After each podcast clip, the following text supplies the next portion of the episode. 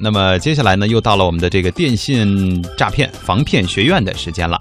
今天呢，要说给一些家长们，还有呢，就是刚刚比如说步入到这个大学校园里的朋友们来听，因为骗子真的是无孔不入哈。你像前面我们数过假装领导的、换了号的，然后呢，还有这个那天说的这个，呃，就是网购的时候假装客服的等等等等。今天呢，我们要说的是。在助学金这一方面，就是你入学的时候，如果比如说成绩比较好，有很多学校可能会主动的给你打电话说，我们要发给你奖学金，对吧？或者是以此为条件吸引你来到这所学校。现在在这件事儿上，在教育方面也有电信诈骗的事情出现，我们也给大家来提个醒儿。又是一年开学季，电信诈骗的黑手频繁伸向了单纯的学生，尤其是贫困学生群体。不久前，山东临沂女生徐玉玉被他人以发放助学金的名义骗走学费近万元。在意识到被骗报案后，徐玉玉在回家途中呼吸心脏骤停，最终去世。此类骗术常见套路是：骗子通过非法渠道获取学生个人信息后，冒充教育部门工作人员拨打学生或家长电话，告知受害人有助学金发放。逐步诱使受害人到银行自助柜员机上，按照其指示操作，以此转走受害人银行卡内的现金。案情还原：广东佛山的廖某通过网络聊天工具找到一个倒卖学生信息的卖家，以一千二百元的总价买到了一份湖北某中学的在读学生资料。之后，廖某一伙四人进行了分工，廖某和王某负责冒充学校老师。徐某和陈某负责冒充教育局工作人员。通常此类案件中，骗子的开场白是先报出事主的学校或家庭情况等准确信息，摆出核对事主身份的架势，只等事主点头。你好啊，是蒋杰的妈妈吗？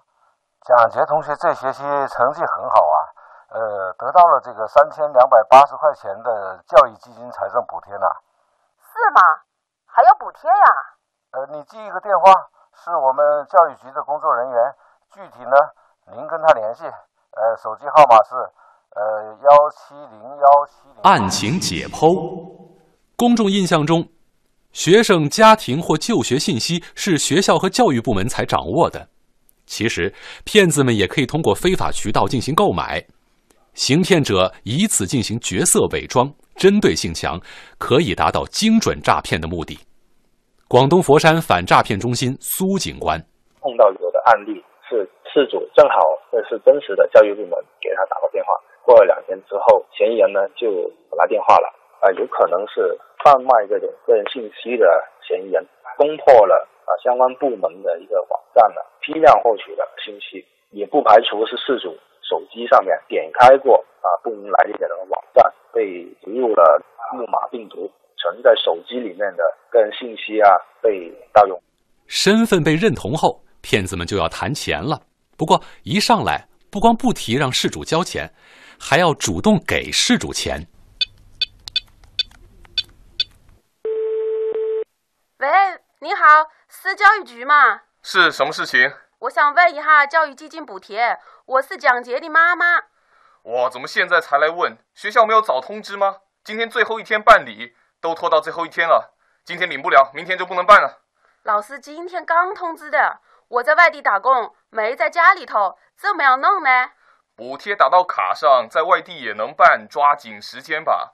拿张存钱的储蓄卡，找一个 ATM 机，在上面操作。到了再给我打电话，我告诉您怎么操作，步骤不能错。好好好，那谢谢啊。案情解剖。略带责备的催促语气，电话那头的教育局工作人员似乎也在替学生和家长着急。这种假好心常常会让事主放松警惕。苏警官介绍，这都是骗子有意为之。呃，利用家长比较着急的那个心理，要求家长在比较急促的那个环境里面操作银行的账户。很多家长就没有在意，没有留意 ATM 机上面显示的转账啊等等的字眼。犯罪嫌疑人呢也会尽量去营造这种氛围出来，说你要快点输入啊，然后不然超出了这个操作的那个时限，也会操作不成功啊。其实，事主在银行自动柜员机上进行的操作很简单，就是向骗子的账号进行转账。可是，骗子又是如何做到让事主心甘情愿转账的呢？案情还原。冒充公检法机关谎称。哎，您的卡插进去了吗？卡里还有多少余额？我做个记录。教育补贴到账后再查一下，好核对发放的金额。余额是一万三千五百五。好的，然后点跨行转账，在这个下面操作，输入补贴系统里的学生证号，它的系统会自动识别。蒋杰，我找一下，他的学生证号是六二二二。然后点其他金额，输入补贴的编号是幺三五四八，再核对一下编号，核对好就确认。案情解剖。这其实只是一台普通的自动柜员机，没法执行什么神秘操作。按照骗子一系列的指令，事主就是进行了普通的转账，只不过被骗子进行了一番花哨的包装。广东佛山反诈骗中心苏警官：所谓的学生证号呢，也就是犯罪分子提供收款的银行账号，然后犯罪嫌疑人就会。再叫他输入一个补贴编号，这个所谓的补贴编号就是问家长的余额。输入所谓的补贴编号之后，卡里面的钱就会转到犯罪嫌疑人的账户里面。今年的四月二号，廖某等人就是用发放奖学金这样的套路，骗取了事主蒋某银行卡上的一万三千五百四十八元。而事后交代，他们使用这种手法，已经让六七个学生或家长上当受骗。防骗定理，公安部刑事侦查局副巡视员陈世渠：犯罪分子首先通过非法渠道获取事主个人信息，然后冒充社保、教育、财政、残联等部门工作人员拨打事主电话，准确报出事主姓名等信息，以通知其领取补助金、救助金、助学金为名，诱骗事主到 ATM 机或网上进行操作，骗走事主银行卡内资金。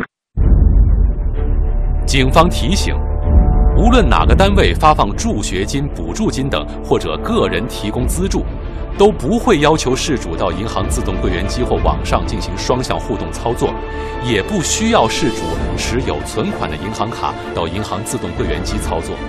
如遇类似要求，请先向有关部门咨询，不要轻易按照对方要求操作转账。